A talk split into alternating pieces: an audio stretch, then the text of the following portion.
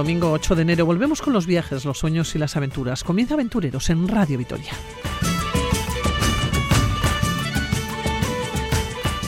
El primer destino nos lleva hasta Irán, un país especial que siempre sorprende y es que en los últimos meses afronta las mayores protestas de los últimos años. Continuamos haciendo un recorrido por destinos cercanos, por la actualidad, por viajes de naturaleza, viajes de montaña y por el sueño de volar a Punta Arenas, ir a la Antártida. Y finalizamos en Ciudad del Cabo, una de las ciudades más europeas del continente africano. Lo que comenzó como unas vacaciones de ensueño terminó con algún problemilla que otro aterrizando en Angola. Comenzamos.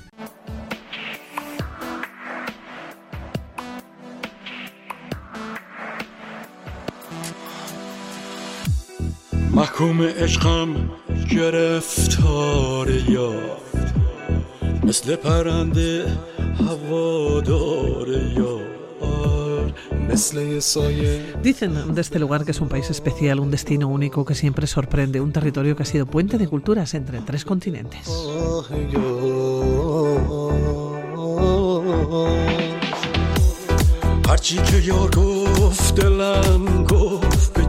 Es cuna de la agricultura, del comercio entre distintos países. Nos ha hecho soñar con la ruta de la seda y ha manejado muchos dólares a través de los puertos del Golfo Pérsico.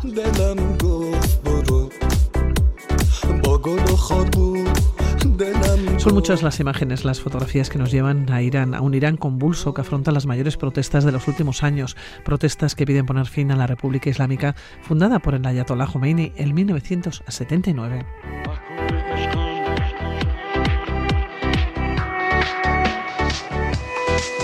Y la pregunta es, ¿quién se acerca a Irán en esta tesitura? Bueno, pues nuestra invitada, Elena Martínez de Madina. ¿Qué se le pierde aún en Irán o qué encuentra? Egunon, buenos días. Egunon, Egunon a todos. Oye, ¿por qué Irán? Y más eh, eh, en, estos tiempos, pues estás prácticamente recién llegada. Sí, pues realmente ha sido siempre un destino que he tenido ahí. Siempre ha pasado algo, cuando no era el misil de no sé quién, era no sé cuántos y más de una vez me he tenido que echar atrás. Y ahora también, de hecho intenté una vía y me devolvieron el dinero y todo, o sea que...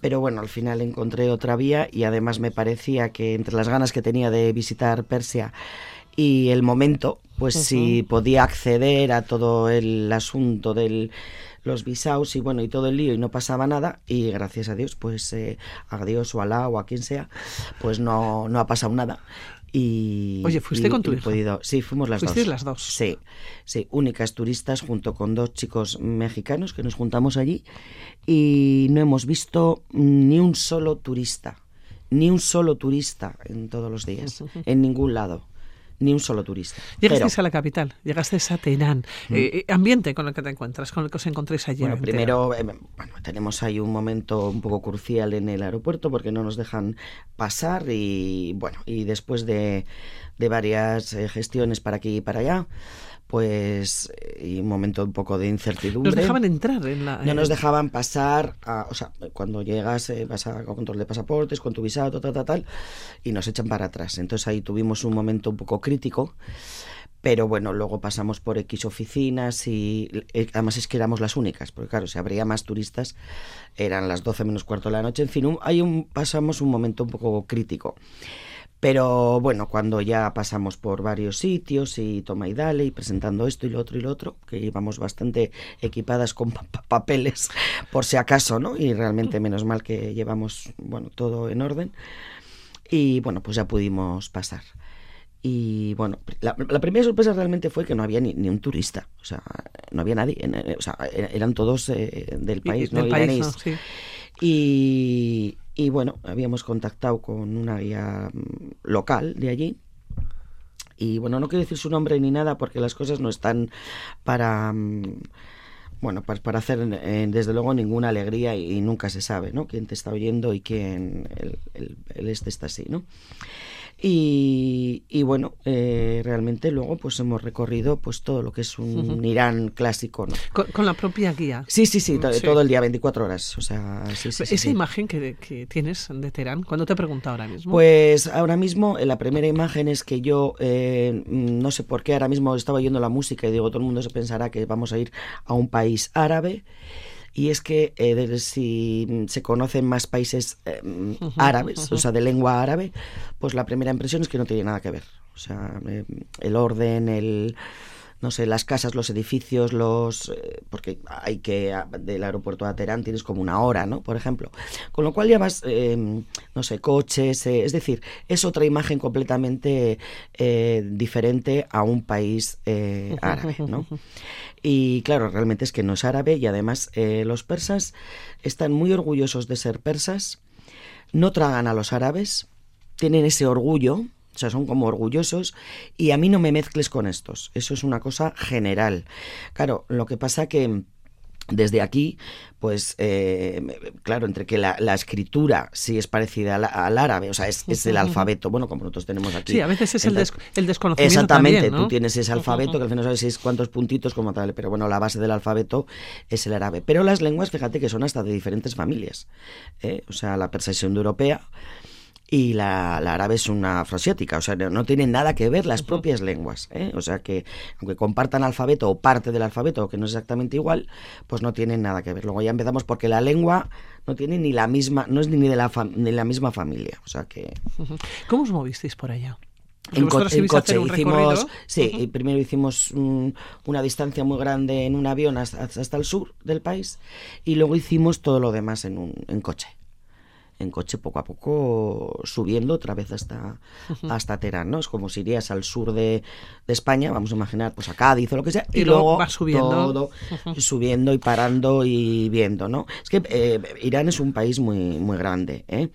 Eh, es tres veces España. Tiene 84 millones de habitantes y luego hay ciudades muy grandes. Teherán tiene 18 millones. Isfahan, que también es muy oído, tiene 8 millones. Y luego una cosa curiosa, fíjate, se llama Irán desde 1935. O sea, hasta 1935 era Persia. Y luego eh, se le cambió a Irán. hemos conocido Alsa de Persia. Claro, claro. Pero fíjate tú que es que el nombre de Irán es de antes de ayer, ¿no? Y en realidad esto viene de, de, Ari, de los arios. De hecho, tiene mucho turismo alemán cuando vayan, eh, por aquello de la raíz de los arios. Y entonces es, bueno, pues tierra de los Ari, ¿no? De los, de los arios. Y eso no lleva más que desde 1935. te, te, preguntaba, Elena, eh, ¿cómo os habéis movido? Porque, claro, es un momento, una situación en la que más de 400 personas, por ejemplo, han muerto en una fuerte represión ¿eh? estatal. Un momento muy, muy complicado, ¿no? Con muchísimas, con muchos actos, además de, de bueno, pues de desobediencia en las calles. Eh, nos hemos encontrado unas imágenes, pues eh, mujeres, por ejemplo, que se han quitado el velo, ¿no? Eh, o coches con el claxon, ¿no? O gritos desde las ventanas en contra del régimen, claro. Y vosotras allá. Sí, sí, sí, allí. De hecho, eh, cuando llegamos ya al otro día había tres días de cierres de, comercios, ¿no? Y la gran esperanza es que cerrarían los máximos posibles comercios de protesta. Claro, a mí tres días me parecían mucho para que la gente, eh, responda, ¿no? Porque entonces... Em, en esos tres días hemos visto de todo. Hemos visto eh, zonas que estaban realmente prácticamente todos los comercios cerrados y otras que no. ¿No? Entonces, bueno, era un poco esa ilusión y desilusión. Claro, luego hay que tener en cuenta que hemos tenido todo cerrado, cero comunicación. Ellos tienen ahora mismo, desde hace tres meses, ya cuatro, cero comunicación, excepto si pagan con el exterior y entre ellos no tienen Facebook, no hay Twitter, no hay nada. Tú aquí, si tú allí quieres coger un periódico de lo que sea, no tienes, no tienes WhatsApp, no tienes nada. ¿eh? Em, pero el, o sea, es la falacia de los gobiernos, ¿no? que vemos no solamente aquí, sino en muchos. ¿no? Si a ellos les pagas, si al gobierno pagas una tasa, tienes una pequeña ventana abierta, ¿no? que es por donde, o sea, es, es esa contradicción. ¿no? Entonces, que es por donde se deben de organizar el asunto, es que la gente se, se entera. Todas las protestas empiezan al anochecer eh, al anochecer ahora mismo está anocheciendo sobre las cuatro y media más o menos de la tarde y en diferentes sitios. En Teherán es una zona, bueno, Teherán es muy grande, entonces es una zona de esto. En por ejemplo, es en unos puentes que hay eh, muy, muy grandes. La juventud se empieza a, juntar empiezan a cantar poemas, es que la poesía en Persia es súper importante, como un valor cultural muy importante. Pero claro, paralelamente está, y eso lo hemos visto, eh, las mesas de gente del gobierno, eh, las mujeres con el, con el, con el charot, con el Sí, con, el... me saldrá. Eh, pues bueno, y con las banderitas a favor del gobierno, ¿no? Más luego un montón de gente que ves que es, que es, que es lo que antiguamente en el franquismo llamábamos los sociales, ¿no? La policía, la policía secreta, ¿no? Y por ejemplo, nosotros hemos oído tiros y hemos oído porque ahora mismo están disparando con perdigones. Y están disparando con perdigones a la cabeza, al pecho y a los genitales. Es decir, es un, destrozo. Es decir, están en un momento ahora mismo de plena, revuelta, pero muy, muy peligrosa. Todo lo están moviendo los jóvenes en las universidades. ¿eh? Eh, hay tres tipos de universidades, la pública, la privada y la privada religiosa. Y entonces, sobre todo, es un movimiento, bueno, pues como suele pasar en estos tipos, eh, juvenil, pero realmente muy, muy, peli muy un momento muy peligroso y están muy esperanzados en, derrocar al, al, régimen. Lo más, mm, lo que más, una de las cosas que más me sorprendió, me han sorprendido muchas, pero una de las cosas que más me ha sorprendido es que su esperanza es que vuelva el rey del Sa de Persia el Reza Palevi. Yo al principio no daba crédito, que es el hijo que este tendrá edad, tendrá 60 años o, 62, o no sé, vamos, es más o menos.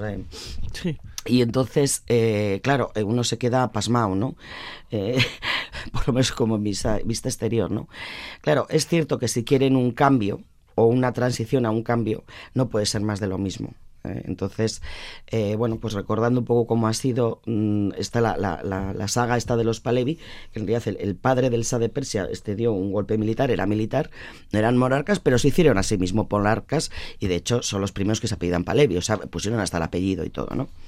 Entonces, claro, con esto, con el Sa de Persia hubo mucha apertura, eh, por ejemplo, de las mujeres, pues fuera velo, que también hubo, mm, claro, porque es un país, como todos los países, que tiene su parte tradicional y su parte más moderna. Entonces, también hubo muchas contradicciones ahí, pero claro, ellos lo veían como algo muy occidental, como que estaban perdiendo todas las, las raíces de, suyas, ¿no? De culturales. Y, mm, y, bueno, y había grandes desigualdades, aunque se abrieron y se hicieron muchas cosas modernas, eh, pues bueno, había grandes desigualdades, luego todavía están recordando una fiesta que hicieron en Persépolis eh, de, para, por el cumpleaños de Faradiva que se gastaron, ni sé, los, los millones de, de dólares, o sea, bueno, pues todo como lo grande, bueno, y que se tuvieron que ir, evidentemente, pues cuando les echaron con en 1979. Pero descalzos, no, descalzos no se fueron, ¿eh? No se fueron descalzos, evidentemente, lo mismo que subieron con ayuda, se, fueron con ayuda, y llegó Khomeini, Khomeini hizo, bueno, eh, eh, es un comunismo islamista, bueno, que ahora ya de comunista creo que no le queda nada, pero eh, bueno, más alfabetismo, más, pero claro, está la ley islámica. Entonces, claro, evidentemente, una cosa es el régimen político, pero es que los supremos son los ayatolás. Ese es el, ese es el asunto. Chador, no me salía. Es que ves mucha... mucha el, pañuelo. Oye, dicen que, que, el pueblo iraní es uno de los pueblos más cálidos, más receptivos eh, con las mm. personas extranjeras. Eso es, eh, eso es cierto. Sí, la gente es muy maja. No tiene sobre... Los jóvenes sí hablan inglés, bueno, eh, puede saber, pero la gente mayor, pero es como muy amable, todo el mundo muy educado. O sea, es un país que tú ves, pues decía antes lo de la diferencia con árabe, está todo muy limpio, los jardines cuidados, eh, hasta los pueblitos, eh, son pueblitos eh, que están bien, o sea, quiero decir que... Pero enseguida te abren las puertas, es un pueblo que es muy cálido. es, muy cálido, lo que pasa es que yo creo que ahora están en un momento como que están muy complicado. Mm, muy complicado. Entonces también hay una desconfianza en un sentido como que no quieren hablar o sea es una hablan y no hablan no cuando te ganas la confianza hablan totalmente eh, libres, pero tienen eh, e, ese miedo, ¿no? Ese miedo que pasa siempre en este tipo de esto, porque no sabes si el vecino eh, te puede traicionar o, te, puede denunciar, ¿no? Estamos hablando. Exactamente. ya son 400, más de 400 personas las que han muerto en este tipo Claro, lo que pasa es que, mira, en el 79 subió Khomeini y luego en el 85 ya fue este el Jameini, ¿no? Entonces, claro, esto ha debido de ir cada vez deteriorándose, deteriorándose totalmente. Han ido cambiando los gobiernos, pero claro, son los mismos los que cambian. Por eso ahora tienen esta esperanza. Luego yo he buscado alguna entrevista en el Independent y tal, porque yo, yo la verdad es que me quedé absolutamente sorprendida. Pero es que mm, más de uno en diferentes gobiernos decían, ah, únicos turistas, claro que no, no había turistas. Y, ah, habéis venido a, anunciarnos la venida del príncipe. Yo, yo es que estaba muerta con, con eso. Realmente es que me sorprendía, me sorprendió eh, muchísimo este, este asunto, donde tenía tenían puestas las, las esperanzas. No lo sé, la verdad es que yo eso es lo que, lo que hemos recogido, pero no de una fuente sino de varias fuentes a lo largo del país. Eh, claro, es que ahora tú date cuenta, aunque sea un común, bueno, es que ahora mismo mm, servicios no tienen, o sea, la, la, escuela la tienen que pagar, eh, la medicina la tienen que pagar, o sea, y claro, luego es un país, dicen, ¿dónde está todo ese dinero? Todo el petróleo, toda la industria que tienen, toda la agricultura. claro, hay un sueldo medio de unos 350, 370 dólares. Eh, bueno, pero para vivir medianamente bien, pues tienes que, que bueno, que, ganar el, doble. Las cosas son baratas, pero fíjate, por ejemplo, ahora mismo el cambio no está, tú te metes en internet ahora y ves el cambio, ahí la modernidad es el real y ves el cambio a 48.000, no sé cuántos, ¿no? no. Cambiasteis de euro a, real. Allí mismo, no hay tarjetas de crédito no existen tarjetas de crédito. O sea, no puede, ellos tienen una, pero del gobierno, de no sé qué. O sea, de su propio país. No, no puedes pagar en. Entonces tienes que pagar siempre en, moneda, en cash, Entonces, eh, ahora mismo te cambian un euro por 380.000 reales. O sea, estás todo el tiempo pagando millones esto un millón. te has visto en otra igual. No, no, no, no, no, millonarios. o sea, Eres eh, millonaria. Pero, eh, pero, claro, porque dices, no, pero será, no, no, no, no, es que es así. O sea, del cambio que, por ejemplo, ahora si te metes en, en internet viene, no, no, es que es, o sea, 380 mil reales. Luego imagínate la inflación que tienen, tiene una inflación bestial. O sea, bestial ahora mismo. Sería cuestión de saber lo que puede costar una casa ya, por ejemplo. ¿no? Pues mira, una casa pueden tener, por ejemplo, dos en propiedad. Pero ya se han comprado antes, como quien dice, pero ya no pueden tener. Pero, por ejemplo, mira, una fianza para entrar en un alquiler son 12.000 euros. La fianza para entrar en un alquiler lo, lo tienen verdaderamente complicado. Euros. Para que yo creo que hay mucha gente que tiene cosas de antes. De euros. Que, de euros, de euros, 12.000 euros. Claro, es que si empezamos con los ceros en, en, en reales, ni, ni, ni, te cuento, ¿no? Y luego, por ejemplo, a la gente lo que invierte es en oro. Mira, hay una ciudad, Shiraz, que es una ciudad bastante clásica, todo el mundo lo ves con Chador. Chador es el, el, el, el, el trapo, iba a decir, es que va desde arriba hasta abajo, o sea, entero, que nosotros nos hemos tenido que poner en todas las mezquitas, además del pañuelo. O sea, eso es obligatorio me habían dicho que en alguna, en alguna, no, no, en alguna no, en todas. Además del pañuelo. Oh, no, no, entero hasta abajo, entero hasta abajo. Eh, como mujer, bueno, luego hablamos un poquito de las mujeres, pero mm, mm, espera que se me ha ido ahora, no, no sé dónde iba. Y, ah, por ejemplo, eso, tienen unas, unas cajas muy, muy bonitas y unas para guardar oro, o sea, están guardando las cosas en oro. Y bueno, las, de las mujeres, ¿qué es lo que, de las cosas que más me ha sorprendido? Ya sabemos que tienen que ir con velo, hay mucha contradicción, lo mismo unas chavalas van con chador que otras van con el velo caído, o sea, como con, se sería un fular son muy presumidas, van, o sea, tienen mucho...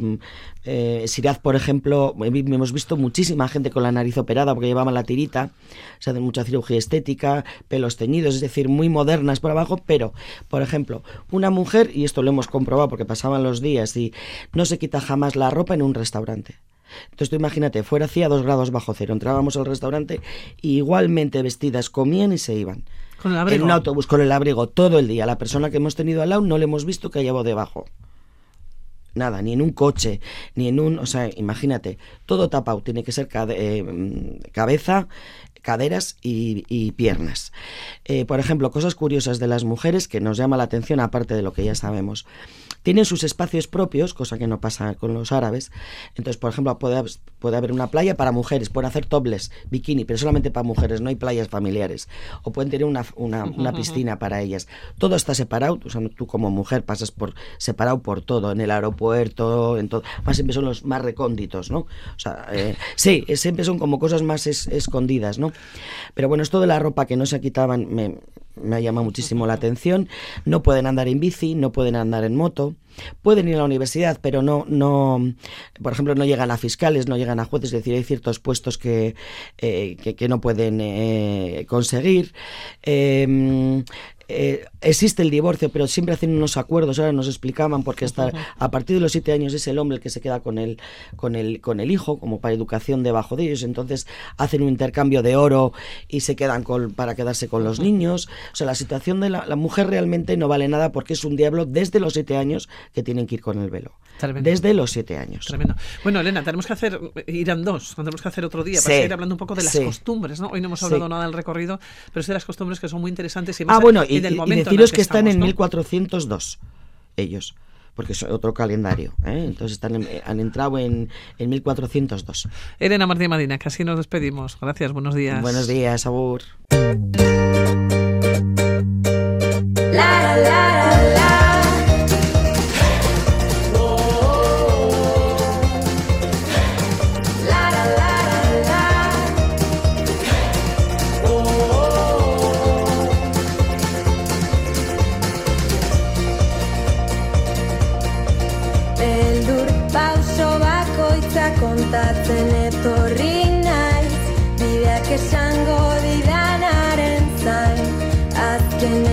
Música nos lleva por otros destinos eh, para este año 2023 a través de nuevas miradas para comprender y disfrutar del mundo en el que vivimos.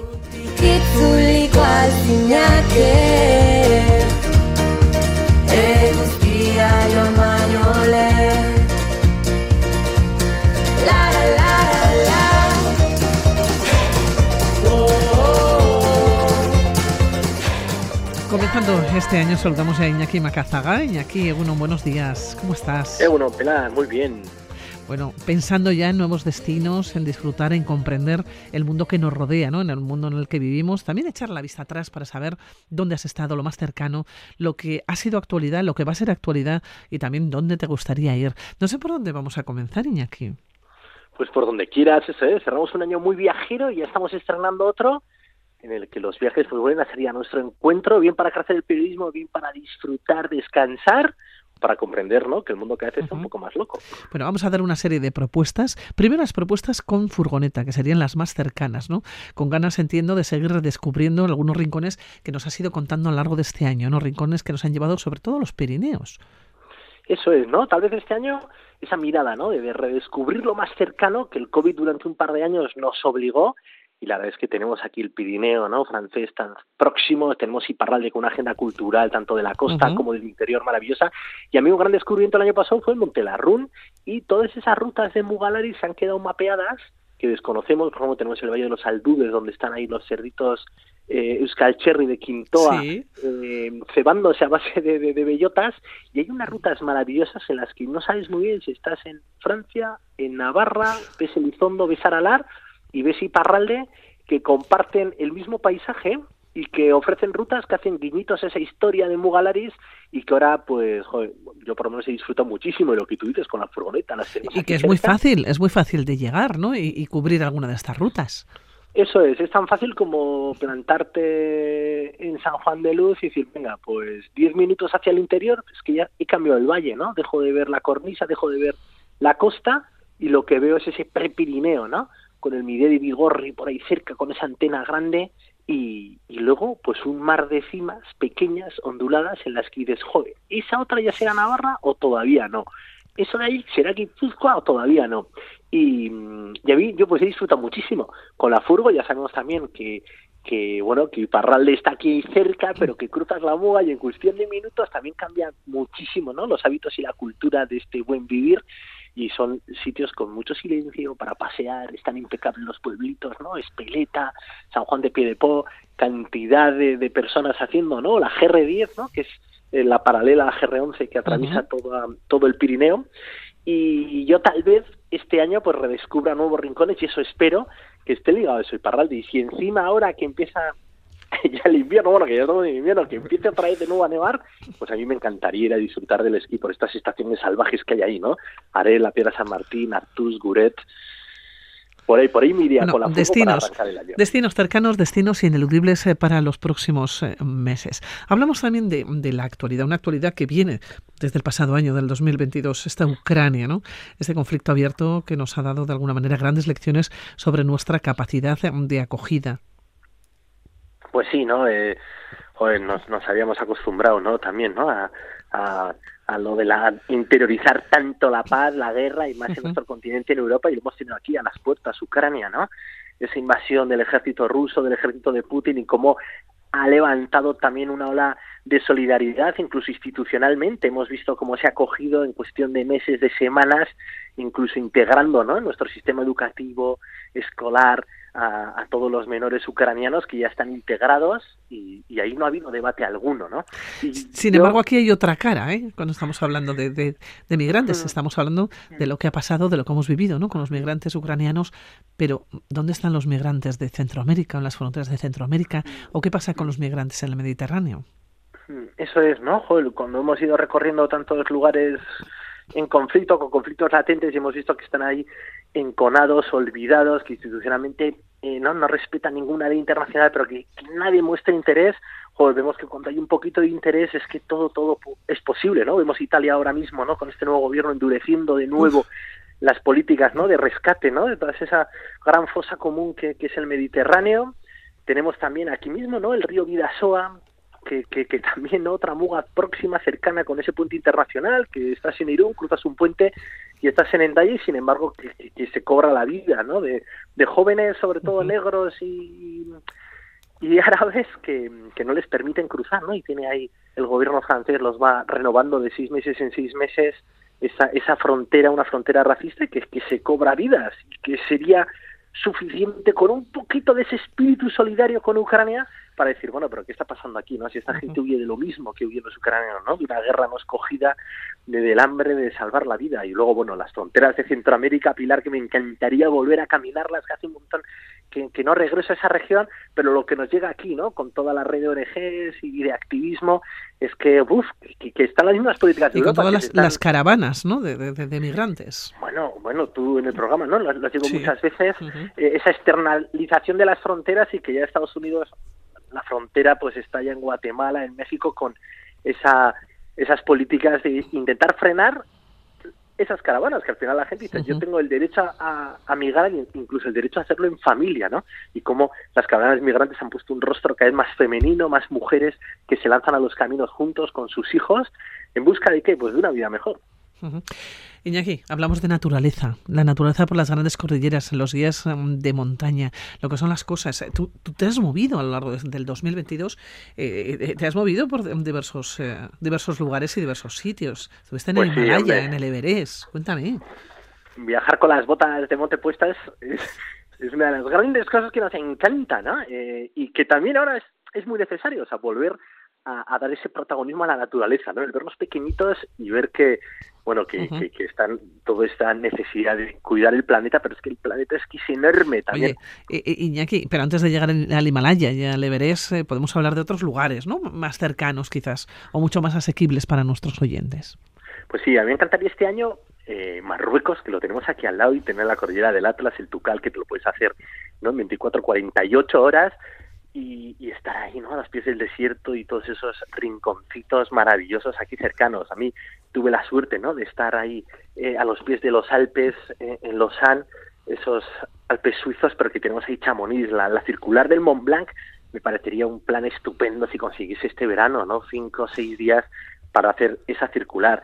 Y luego, bueno, pues tenemos también Panticosa, el Garmonegro, que es un 3000 muy asequible, con una gran pendiente que yo estas semanas incluso me las he planteado. La pasa que hay bastante nieve y a mí a veces me gusta hacer escapaditas solo y digo, bueno, esta tengo que liar a un compañero de corrada y esperar un poquito más adelante.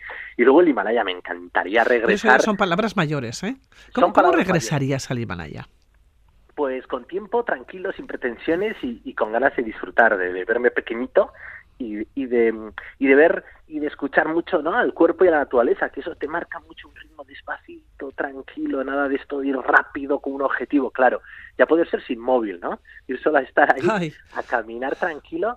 La es que, joder, yo después, ¿no? Ha pasado un año y medio, ¿no? De, esa expedición que fui, joder, vas al monte y dices, es que me encantaría ver esos paredones que son cinco o seis veces esto, y que te quedas tan pequeñito, tan pequeñito. ¿Qué sensación cuando se ven esas paredes tan altas? Que no tiene fin? Bueno, pues ves esto, pequeñito quieres y luego como hay una altitud muy grande, tu cerebro va en cámara lenta, te estás viendo una montaña, ves nubes y ves todavía más trozos de pared y dices, wow, esto es increíble. Mucho hablamos de que tenemos que cuidar la naturaleza, pero es que es que la naturaleza también nos marca muchos ritmos, ¿no? A nosotros mismos. Que, bueno, aquí estoy en un mundo de montañas que ya puedo ir despacito, dejar la cámara, todas mis ansiedades de, de correr y tal, porque si no, va a ser imposible que dé dos pasos. Bueno, al Himalaya ya le veres, con furgoneta no vas a ir.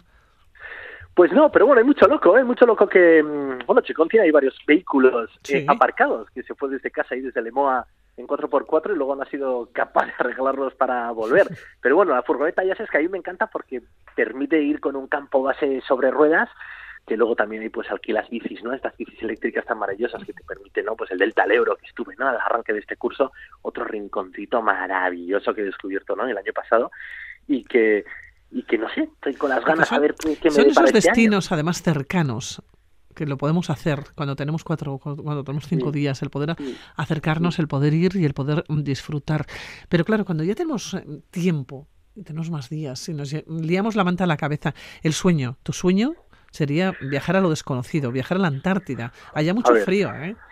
Pero me ha ocurrido que un par de colegas han estado, en concreto Kiko Betelu, un médico navarro, Ujú. bombero que ha estado llevando más eh, toda la dirección contra el COVID de- del sistema sanitario de Navarra, y me escribió, me jubilo, y las siguientes fotos de WhatsApp, joder, pues estaba en la Antártida, y es un tipo que ha hecho un montón de expediciones a 8000, que ha estado en un montón de volcanes en los Andes, y me dijo, tío, como esto no he visto nada igual.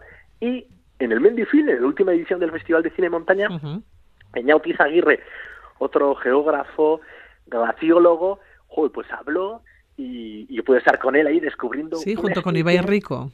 Eso es, eso es, a la cordillera Darwin, ¿no? Los confines del, de la Patagonia chilena y Puerto Arenas, encontrarte en ese puertito ahí en la punta de Chile, ahí abajo de Sudamérica, y, y- y qué cantidades de, de metro cuadrado, de kilómetros por descubrir, por investigar, ¿no?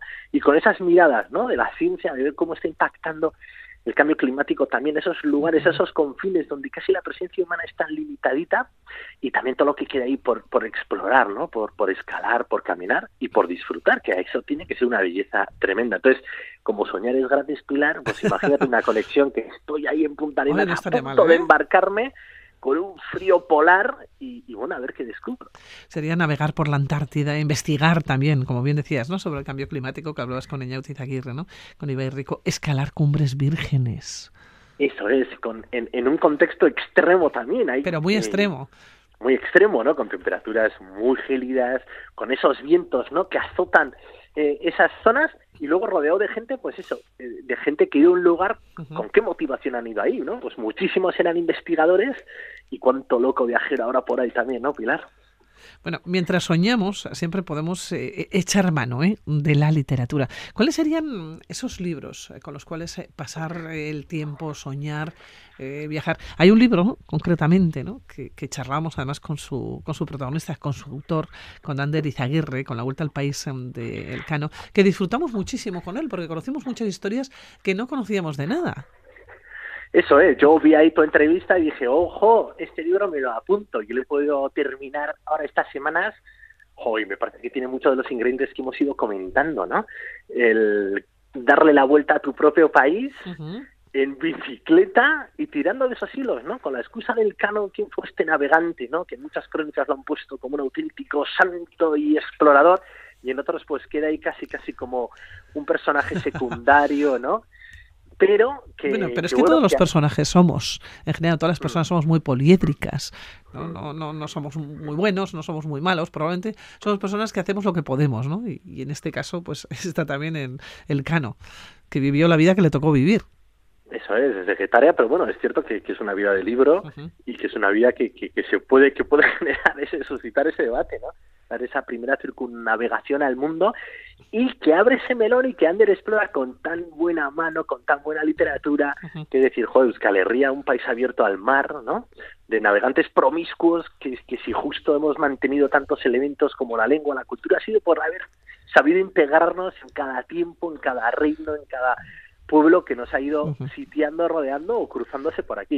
Entonces, es un libro que a mí me ha encantado porque te alimenta muchísimo eh, esa curiosidad, ¿no? Desde lo cercano a lo lejano y, y termina el libro también. Yo no sé si es justo, ¿no? El, el Antártida con esta chica vasca de, de- de raíces eh, marroquíes que Sí. habla euskera, que tuitea, que, que le da vergüenza hasta subir la foto porque nadie se va a creer que va a ser una vasca con esos rasgos que tiene, encima mujer. En fin, muchas miradas en un único libro y que te provoca, joder, muchísima curiosidad sin necesidad de irte muy lejos. Bueno, ya tenemos este libro, La Vuelta al País del Cano, de Ander Izaguirre, pero tenemos un segundo libro. Sí, a mí yo creo que alguna vez también te ha hablado Patricia Simón, que es una periodista maravillosa que escribió eh, Miedo, ¿no? Un viaje por un mundo que se resiste a ser gobernado por el odio. Y hace esa diferencia, ¿no? Como el miedo es algo que, que nos lleva a sobrevivir, ¿no? Que nos que nos pone en alerta, ¿no? Que, que, es un buen motor y que es un motor casi inevitable en la vida, ¿no? El, pero el odio, sin embargo, es un poco esa consecuencia del miedo, de ese miedo utilizado y manipulado, pues para para enfrentarnos unos con otros y a veces pues justificar medidas ¿no? eh, necesarias para para enriquecerse para que gobierne la extrema derecha, ¿no? Y me parece que es un libro también que va recorriendo el mundo con una mirada crítica, lleno de referencias de libros intelectuales, joder, que, que también otra pildorita de este año que a mí me ha encantado, ¿no? El, el poder limpiar un poco la mirada, encontrar otras referencias y, y ver el mundo así, ¿no? Un lugar para disfrutarlo, para recorrerlo, para alimentar mucho la curiosidad y también para ganar mucha empatía, ¿no? Bueno, pues son estas nuevas miradas, ¿no? Para comprender, decíamos al comienzo, para disfrutar de lo que nos rodea, del mundo, ¿no? En el que vivimos desde lo cercano, desde la actualidad, desde la naturaleza, desde la literatura o desde lo desconocido. Iñaki Macazaga, hemos hecho un buen balance, ¿eh? Hemos hecho aquí un, un buen batiburrillo, nos hemos ido desde la ruta de los Mugalaris hasta la Antártida, ¿no? Hasta Punta Arenas. Iñaki, ¿dónde pasa? Se nos va a quedar corto el año, ¿eh? Sí. Acabo de me dar cuenta. Cuídate Un beso mucho. Agur, agur. Agur.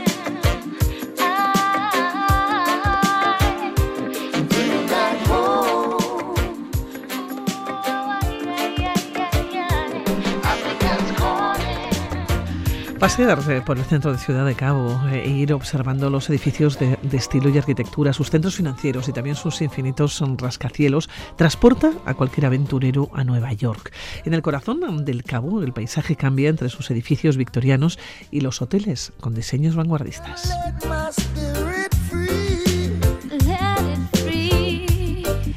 Y nos hablan de las panorámicas, de los paisajes y de una envidiable naturaleza que deja impactado a todo viajero que se acerca al país de los contrastes. Y allí viajó nuestro siguiente invitado.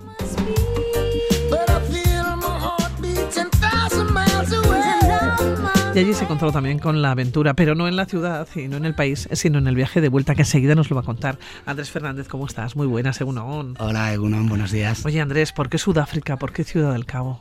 Pues la verdad, fue, bueno, era un destino que, que quería o que tenía en mente desde hace tiempo, ¿no? Y fue por un tema de casualidad, ¿no? Eh, eh, yo viajaba con, con una amiga que, que, em, que vivía en Bruselas y que una tercera amiga pues estaba haciendo un, digamos, un voluntariado, ella es enfermera, en la comisión y estaba haciendo un voluntariado de un mes allí en, en una de las clínicas de Ciudad del Cabo. Y nos dijo, oye, ¿por qué no venís a visitarme? ¿no? Coincidía por temas laborales que estaba en Madrid, con lo cual ya me pillaba más cerca del aeropuerto y dije, bueno, venga, vamos a hacer una escapadita de nueve días. Y, y allí fui a Ciudad del Cabo. ¿Qué Ciudad del Cabo te encontraste? Porque dicen de ella que es la ciudad más europea, más cosmopolita, ¿no? De Sudáfrica. O quizás incluso de todo el continente. Sí, yo creo que, que mm, hay muchas partes de Ciudad del Cabo que dirías es como si estuvieras en una ciudad europea, como si estuvieras En York. en el waterfront de, de San Francisco o en Nueva York o eh, tienes partes. Tiene, yo creo que como todas las grandes ciudades, a mí me sorprendió porque yo no pensaba que iba a ser tan grande, son casi como 9 millones de habitantes, es muy, muy extensa, eh, además muy extensa, tiene un, eh, una montaña que es muy conocida y que aparece en todas las, de hecho es un, eh, es un patrimonio de, natural de la humanidad y que aparece en todas las fotos, que es la Table Mountain, que es una montaña como muy plana, mil metros justo, surge desde el nivel del mar hasta mil metros y separa, digamos, la zona, digamos, más eh, eh, costera de la zona del interior, ¿no? Detrás de esa Table Mountain se extiende un montón de barrios de Ciudad del Cabo, ¿no? Eh, pues algunos justo detrás de, de- de esa montaña, eh, pues súper exclusivos al lado del jardín botánico, con, bueno, tú veías, era como si te vas a Malibú, mm, igual exagerando un poquito, pero vamos, de ese estilo, a otros que pueden ser, eh, pues estilo Soweto, ¿no? O sea que también eh, cuando ibas camino del aeropuerto te encontrabas también con, con esos contrastes. Claro ¿no? que es la ciudad de los contrastes y el país de los contrastes. También estamos hablando de Sudáfrica. Claro. Eh, muchos, muchos contrastes, ¿no? Yo creo que es un país un poco especial, eh, probablemente es el país más avanzado y más desarrollado de África. Es verdad que también viene de la historia que, que viene, ¿no? Hasta mediados de los 90 con el apartheid, es eh, completamente eh, surrealista, ¿no? Que eh, cuando, cuando vas allí, nosotros por ejemplo estuvimos en, en Robben Island, que es la, la última prisión donde estuvo Mandela, Mandela, ¿no? sí. Eh, y, y te contaba, ¿no? Nos hacía la guía un ex compañero de Mandela, un, un- un antiguo un antiguo presidiario también y, y, bueno te contaban algunas cosas y era alucinante no como hasta prácticamente finales del, del siglo pasado se producía eso entonces tienes muchos contrastes es verdad eh, tienes bueno hay mucha población negra pero también tienes una importante población blanca los boers famosos ¿Qué descendientes queda de los boers. Boers, por ejemplo, y qué queda del apartheid? A Además ver. de, de esa visita, por ejemplo, ¿no? a, la, a la cárcel donde, se, Hombre, pues, donde estaba Mandela. Yo creo que, que evidentemente te- estos casi 30 años, o sin casi que han pasado, eh, han cambiado muchas cosas en Sudáfrica, ¿no? Evidentemente la sociedad es eh, mucho más abierta, esa apartheid eh, legal ya no queda, queda igual un poco el apartheid económico que ves, ¿no? Generalmente es verdad que la mayoría de... Hay un 80% aproximadamente de población negra, un 20% de población blanca. Es verdad que la mayoría de, eh, de las clases altas eh, son blancos, y mientras que las clases más bajas son, son negros, ¿no? Siguen Es apartheid económico, pero claro que no es exclusivo de Sudáfrica, eso pasa en muchos sitios, ¿no? Eh, se sigue teniendo, pero es verdad que ya no hay, o sea, es que claro, era muy fuerte. Yo recuerdo que, que ver un, en uno de los museos un plano de cómo estaba dividido la ciudad en el apartheid. Es que en ese- había barrios en los que no, no podían entrar ni negros ni mestizos, solo si iban con un salvo con un conducto porque iban a trabajar en cualquiera de las casas de los blancos. O sea, es, es es alucinante, ¿no? Es, eh, eh, bueno, eh, un poco alucinante. Yo creo que eso ha dejado cierto, cierto pozo, pero bueno, es un país también con, eh, bueno, por lo menos en Ciudad del Cabo se veía con, eh, con mucha actividad, eh, muchas en ebullición, ¿no? Con, por ejemplo, estuvimos en el Museo de, de Arte de Arte Moderno, el Museo Contemporáneo de Arte Mo- Moderno Africano, un edificio espectacular con, bueno, pues con todo obras de, de autores africanos, ¿no? Algunos de- desconocidos, pero con cosas muy, muy interesantes, ¿no? Yo creo que, eh, bueno, que tienen, que tienen mucha potencialidad, ¿no? Tienen un problema muy serio, no tanto en Ciudad del Cabo, que, que es de las más seguras, aunque tiene sus misterios, pero tiene un problema de inseguridad bastante potente, sobre todo en algunas ciudades como Johannesburgo, como Pretoria, en, en los mismos sudafricanos te dicen que es prácticamente imposible salir. Claro, hablando de Ciudad del Cabo, es una ciudad rica, una ciudad muy rica. Sí.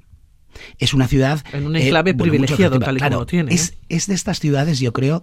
eh, a ver, de, yo he estado en algunas de estas ciudades que creo en, en el mundo que están, eh, que ya simplemente por donde están enclavadas son especiales, ¿no? Estoy pensando, por ejemplo, Río de Janeiro. Río de Janeiro es absolutamente espectacular, simplemente por el en- enclave, El enclave, sí. físico. Pero Estambul, ¿no? Que, que aparte del enclave físico tiene ese cruce de culturas, ¿no? Una ciudad entre dos continentes, ¿no? Hay ese tipo de ciudades y Ciudad del Cabo yo creo que es, que es una de ellas, ¿no? Eh, porque está ahí en, en uno de los extremos de la Tierra, ¿no? Al lado del Cabo de Buena Esperanza, donde se juntan el Atlántico con el Índico, ya eh, para abajo pues ya solo tienes mar hasta llegar a la Antártida, ¿no? Da esa sensación como el final de... del mundo, ¿no? Eso Tipo la es. Patagonia, Sí, sí, ahí, sí. ¿no? Cuando llegabas estuvimos en, en- en el parque y en la zona del, del Cabo de Buena Esperanza y hay el típico letrero. Allí te daba esa sensación, ¿no? Del viento, del mar, ahí esa sensación de lugares límites, eh, pero bueno, con unas bahías alrededor y tal, espectaculares, unos sitios preciosos, eh, una Viñedos, naturaleza. Andrés, Viñedos, viñedos. también, ah, eh, más hacia el interior, una de las zonas más antiguas de, de- de viñedos en Sudáfrica. Algunas, nosotros tuvimos una bodega que databa de 1685, fíjate, ¿eh? una bodega espectacular. En, en la zona hay dos ciudades, digamos, eh, o dos pequeñas ciudades ahí importantes, que son Stellenbosch y la otra no recuerdo ahora el nombre, eh, pero bueno, que es, eh, digamos que sería una especie de Rioja, para que los oyentes se hagan una idea, ¿no? De, de Rioja allí en medio, ¿no? Con, eh, con unas extensiones de viñedos espectaculares, con unas bodegas eh, absolutamente espectaculares que no tienen nada que envidiar, más bien todo lo contrario alguna de estas, y con unos vinos, la verdad, muy, muy interesantes. ¿eh? Los vinos sudafricanos merecen la pena. Oye, el movimiento por allá, porque fuisteis a Ciudad del Cabo, pero has mencionado Johannesburgo y Soweto, claro. En esta ocasión no tocaba. No, la verdad es que nosotros Porque nos limitamos. lejos, ¿eh? Sí, Ujú. eh, claro, nos limitamos un poco a- al Ciudad del Cabo y a los alrededores porque estábamos poco más de una semana y nos parecía, por ejemplo, hubiera sido muy interesante una de las maravillas de Sudáfrica es el, el Parque Kruger, ¿no? Que es de los de los parques eh, Sí. bueno más importantes de, de- de África. Pero claro, está casi a 3.000 kilómetros, tienes que volar hasta allí, tienes que pasar dos tres noches. Al final nos limitamos a, eh, a la zona de los alrededores, estuvimos, pues aparte del Cabo de Buena Esperanza, también en, en una zona cercana que se llama Hermanaus, donde hay una zona de avistamiento de ballenas. Nosotros no tuvimos suerte porque justo no acababa de pasar. No, ballenas no. Eh, vimos otras eh, cosas, pues, pingüinos africanos que son muy graciosos, los eh, delfines, eh, eh, focas, leones marinos, pero ballenas acaba de pasar la, la, la temporada y no, no tuvimos suerte. Bueno, es una ciudad muy grande, hablabas de casi 9 millones de, de habitantes, una ciudad muy avanzada, es una ciudad muy rica, pero en la que hay suburbios y en la que hay chabolas. Chabolas, eh, bueno, hay eh, ciu- ciudades dentro de la ciudad que son, por ejemplo, uno de los más famosos es Langa, eh, que es curioso, como conviven, por ejemplo, hay una serie de, digamos que serían como las casas sociales aquí, ¿no? Y una serie de casas que ha construido Sí. el gobierno más o menos reciente y al lado conviven con chabolas, eh, chabolas como te puedes imaginar, de hechas de hojalata, de madera, eso sí. Todo el skyline de esas chabolas son antenas parabólicas, ¿no? Es muy curioso ese contraste. Eh, pero es verdad, ¿no? Y, y, por ejemplo, nosotros eh, coincidimos allí con, con gente sudafricana, gente, amigas que, que vivían allí, y nos comentaban que, claro, hay que saber muy bien dónde se va o dónde te metes, ¿no? Que cualquier eh, error en el, a la hora de tomar un desvío te puede meter en algunos sitios. Ella nos comentaba alguna que había, se había visto en medio de un tiroteo por equivocarse de dónde salía, ¿no? Eh, también sigue teniendo. Pero nosotros, la verdad es que nosotros disfrutamos lo que es el centro y nosotros estábamos alojados en el que se llama el Waterfront. eh, es un- un- una zona del puerto espectacular con, con centros comerciales, con una especie de, eh, bueno, de, media Venecia y con canales. Y la verdad, por el centro estuvimos todo el rato y no tuvimos ningún problema, ¿eh? ni, ni sensación tampoco. De hecho, incluso por la noche íbamos solos. Es verdad que yo veía poca gente andando por la noche y el- la última noche que estuvimos con, con estas eh, con estas chicas sudafricanas nos decían, pero estáis loco, nadie va solo por la noche aquí. Digo, bueno, pues mira, nosotros sí que lo hicimos, tuvimos suerte, no, no tuvimos problemas. Bueno, la aventura llegó en el viaje de vuelta. Pues sí, la verdad ver, es que... a ver, ¿qué, qué pasó? Pues, pues de estas cosas que, que tú ves en las películas y que piensas que nunca eso no te va a pasar, ¿no? que no te pasan a ti, ¿no? Y, y- y la verdad, pues sobre todo porque, bueno, está claro, ¿no? El, el- el avión es el medio más seguro, con diferencia mucho más seguro que si cogemos, cuando, cogemos el coche en nuestros días, ¿no? Pero, eh, pues empezó todo ya un poco, la verdad es que yo viajaba con Lufthansa, se supone que es una, una de las mejores Seria, compañías, es, una sí. compañía seria. Eh, ya tuve un pequeño percance que me perdieron la maleta por, por un retraso, ¿no? Hablando de la puntualidad alemana a la ida, pero es que a la vuelta eh, salimos ya con casi dos horas de retraso, con lo cual yo por, perdía, eh, tenía, iba a Madrid vía Múnich, perdía la conexión. Bueno, vale, pues bueno, ya te haces a la idea. Y cuando llevamos dos horas volando, ¿no? Salimos con dos horas de retraso y llevamos dos horas volando. Eh, En- dos, en dos horas día- y media. En un día espléndido. En un día azul. espléndido, espectacular, claro. Daros cuenta que allí es ahora casi verano, hacía un tiempo espectacular. Y, y, mm, estando, no- estábamos normalmente, yo estaba viendo una película en mi pantalla y de repente pues se apagan las pantallas, se enciende la luz de, mm, eh, de los cinturones.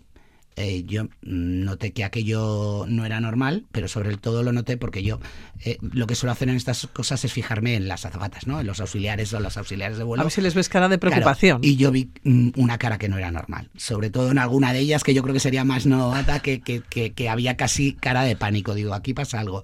¿Qué es lo que pasa? Eh, al poco tiempo habló el comandante, lo que pasa que como es un avión alemán, primero lo hizo en alemán, yo el alemán pues, pues distaba mucho de, de que me enteré de algo, veía las caras de mis compañeros que eran alemanes, ¿no? los que estaban sentados conmigo y decía algo pasa raro y hasta que no habló en inglés no, no, no pude entenderlo y bueno, nos dijo la verdad muy calmado y lo hizo muy bien, diciendo bueno que, que estaban teniendo mm, eh, distintas señales que no les cuadraban del, eh, del motor izquierdo, habían decidido apagarlo eh, que el avión podía volar perfectamente con uno, pero claro, en un viaje tan largo y por temas de seguridad habían decidido dar la vuelta y acabamos de pasar Luanda, la capital de, de Angola, y aterrizar en, en Luanda, en Angola.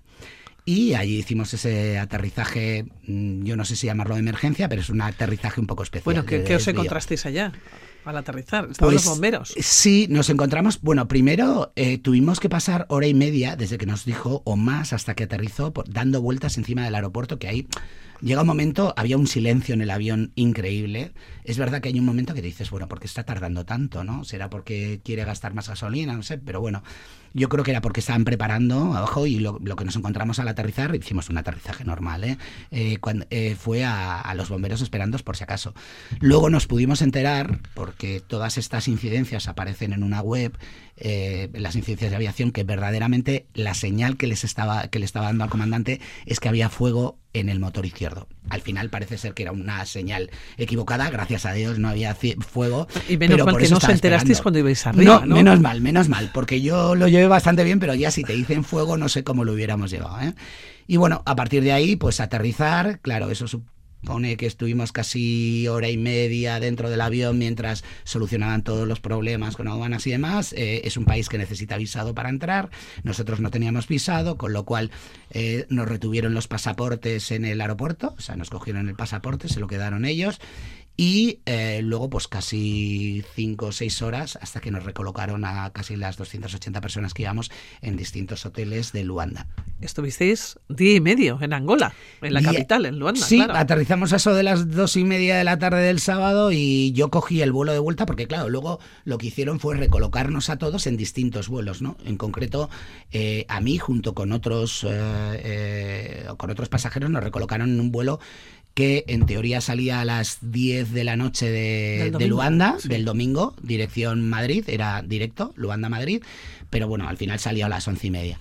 Y, y No, sí, todo no se puede pedir. todo no se puede pedir. No, yo, yo ya decía, por favor, que salga aunque sea tarde, porque ya era un poco surrealista. Además, el aeropuerto de Luanda, pues no es muy grande, no tenías nada que hacer, llevas allí, bueno, fue, fue un poco ya al final que un cansancio, ¿no? Pero, pero bueno, bien, la verdad es que el vuelo de vuelta perfecto, a pesar de que Air Angola pues mm, vuela a Europa relativamente hace poco, porque bueno, pues antes no, no estaba permitida por las autoridades de la Unión Europea, pero vale, el, el vuelo fue, fue perfecto. Es un vuelo, además, yo creo que, que, han, que inauguraron en julio, algo así.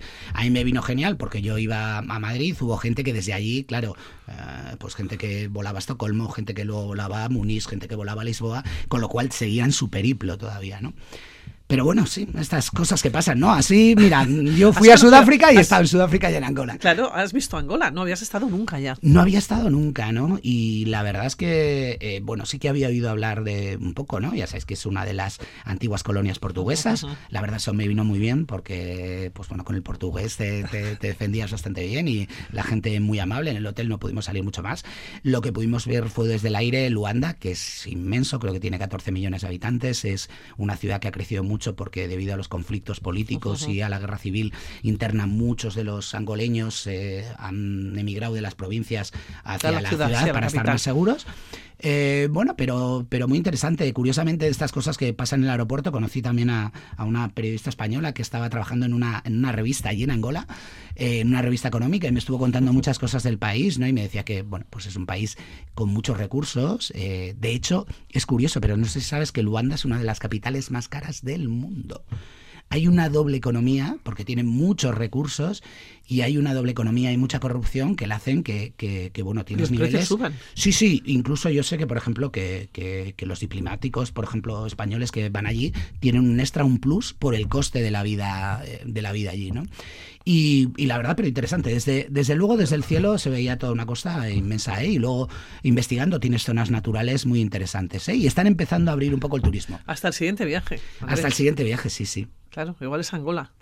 Eh, No, yo creo que antes creo de no, ¿eh? Angola mm, mm, voy a elegir otros, ¿eh? pero bueno, nunca se sabe. Pero tú como eres muy viajero y eres muy aventurero y te han pasado muchas cosas además en eh, los aviones y, y en viajes, me lo tienes que contar otro día. Vale. Ahora nos vamos a despedir, Andrés, que ha sido un, un placer. Te veo muy tranquilo, por lo tanto ya superada. Esta Sí. prueba superada. No, no hay problema. Yo de momento seguiré viajando, no, no tengo ningún problema. Andrés, gracias. Buenos días. A ti, Agur.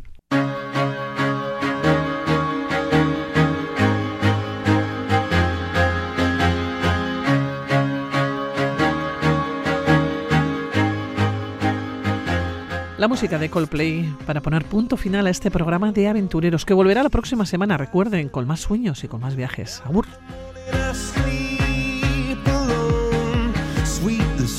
I